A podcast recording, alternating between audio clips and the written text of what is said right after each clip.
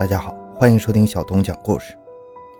在二零二一年，河南省邓州市出现了一则令人瞠目结舌的事故。当事人在夜间行车之后，直接将迎面而来的电动车撞飞了。按道理来说，不管对方伤情如何，都应该下车询问或者帮忙打个幺二零。结果肇事者却堂而皇之的逃之夭夭了。而令他意外而且追悔莫及的是。肇事者与被害者之间竟然是父子关系。欢迎收听由小东播讲的《男子撞死六十岁老人逃逸，回家后发现死者是父亲，法院判刑三年》。回到现场，寻找真相。小东讲故事系列专辑由喜马拉雅独家播出。二零二一年六月九日晚，六十岁的李国忠正骑着电动车，兴高采烈的去朋友家聚会。那天晚上是他六十岁生日，朋友们都招呼着要帮他庆祝，并且还帮他准备了一个生日蛋糕。那个时候，李国忠的妻子正在家里焦急的盼着他回来。夜色渐浓，李国忠尽兴而归，电动车上还放着朋友们送的蛋糕。眼下。李国忠距离回家的路程大约有十分钟。正在这时，他远远地看到对面有一辆呼啸而来的白色小轿车。出于本能，李国忠正准备向右避让，可还没等到他调整完方向，那个白色小轿车突然冲到他面前，径直将其连人带车直接撞飞了。而那辆白色小轿车也因为猛烈的撞击被甩出去好几十米开外，最后重重地撞到墙上。肇事司机当时有没有受伤不知道。可李国忠却躺在血泊里奄奄一息了。令人气愤的是，肇事司机从始至终没有下车看一眼受害者的伤势。从警方披露的视频来看，当时肇事车主的车灯依旧在闪烁，路过的车灯依旧可以看见李国忠微弱的动弹。但是没过多久，肇事者就熄灭了车灯，溜之大吉了。凄凉的夜里，李国忠一个人躺在血泊里垂死挣扎。周围洒满了电动车和蛋糕的碎片，还有比这更悲惨的生日吗？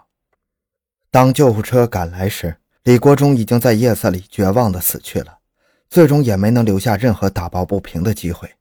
好端端的生日就这样变成了忌日。再看看肇事者，自从他选择弃车而逃之后，就一溜烟地跑到多年不住的老房子里躲着去了。可是躲得了初一，躲得了十五吗？现在城市街道处处都有摄像头和监控，不管是在哪里发生交通事故，警察很快就能根据车辆信息来锁定肇事者的身份。果然，事发不过二十四小时，办案民警就将肇事者的信息锁定到河南邓州一户李姓的六口之家。令人意想不到的时刻来了，根据比对身份信息和车辆信息，警察发现死者居然是肇事者的父亲。当肇事者的母亲得知此事时，直接犯了心脏病，住进了医院。儿子肇事逃逸，撞死的是自己亲生父亲。且不说家里人无法接受，连村里村外的邻居们都感到不可思议。邻居们说：“他儿子可孝顺他爹了，还有儿媳妇对老两口也非常孝顺，我们都看在眼里啊。”警察同志经过走访李国忠的亲友，发现他们一家关系十分和谐，生活的也十分幸福。他们虽然是一个六口之家，但是李国忠和他的儿子李强都十分能干，一家人每个月至少可以拥有一万元左右的收入，这在农村来说已经是无比幸福的小康之家了。如此，警方便悄悄排除了李强故意杀人的可能。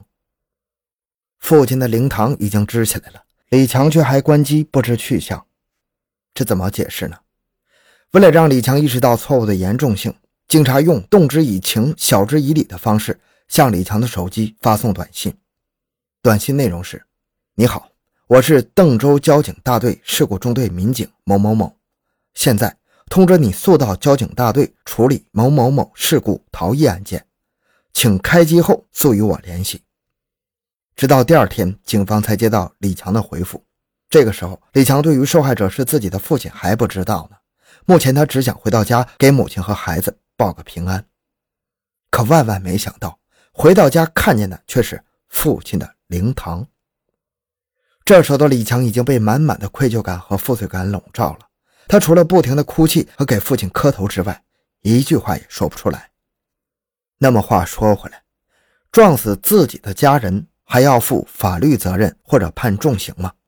事关李强的事故判决，法院又该如何判呢？警方问：“你当时在现场有没有打幺幺零或者幺二零电话？”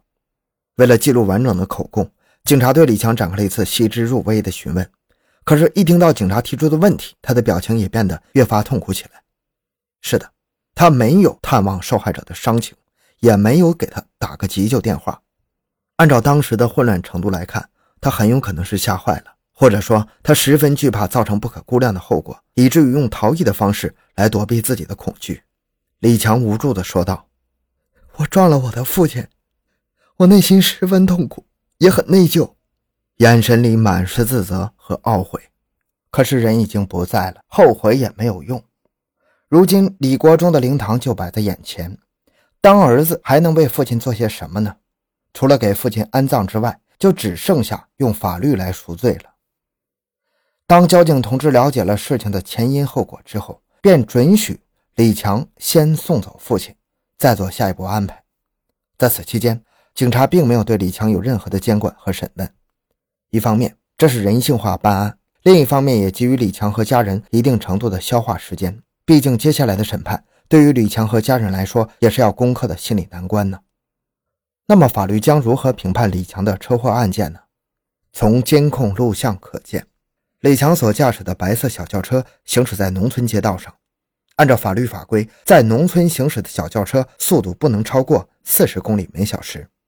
可是李强当时的车速已经达到了八十公里每小时，属于严重超速。再者，被害者当时靠右行走，而白色轿车与之撞了个正脸，表示李强存在逆行的操作。超速加逆行该如何处罚呢？如果超速和逆行没有造成重大事故，则会处罚五十到两千不等的现金罚款并扣分；如果造成重大交通事故，要承担刑事责任。可李强涉及的并不止这些啊！他除了引发重大交通事故之外，还肇事逃逸致人死亡。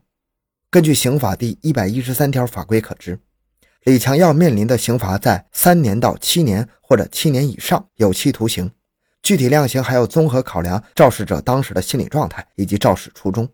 那么话说回来，李强当时为什么要超速逆行呢？他是遇到什么麻烦事儿或着急处理紧急事件吗？原来。李强是当地县城的一名沙土司机，他每天都要开着装沙子的货车在乡镇街道跑八个来回。按照每一个来回六十公里路程计算，李强一天至少要跑四百八十公里的车程。虽然李强跑的是短途运输，可是他所行驶的路程着实不少。因此，李强每天回到家的时候已经处在筋疲力尽的状态了。这天下班，沙场突然为其派来一单新货。可是后来因为种种原因，订单又被取消了。紧接着，李强便驾驶自家的白色轿车往家赶。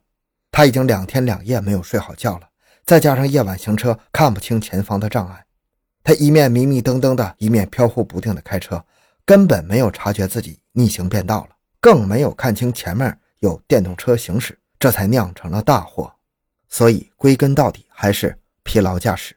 事故认定书显示。李强肇事之后没能及时救治伤员，并通报交通部门，已经违反了道路交通安全法，并且负全部责任。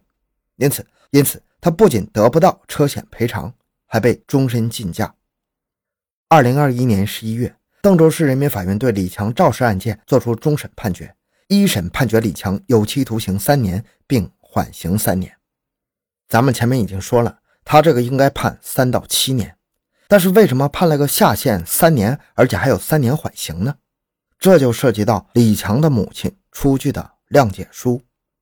虽然她痛心疾首，失去丈夫，可是不想让家如此倒下，拯救不了丈夫，也得拯救唯一的儿子。缓期三年是指犯罪人被判刑三年，如果在三年缓刑期间没有做出任何违法违规的事情，就会公开收回之前所判的三年罪行。言外之意。法律在宣判的同时，也考虑李强家人的态度，在给予李强三年缓期时间内，望其以实际行动来换取法院的信任，否则依旧从重处罚。如今李国忠已经下葬，儿子也被拘留，短短四天内的六口之家发生了翻天覆地的变化，已经哭成泪人的老母亲也不得不原谅了儿子。如果当初李强没有选择逃逸，而是下车去查看，并且及时打电话报警，那结局也许就会完全不一样。好，这个案件讲完了。小东的个人微信号六五七六二六六，感谢您的收听，咱们下期再见。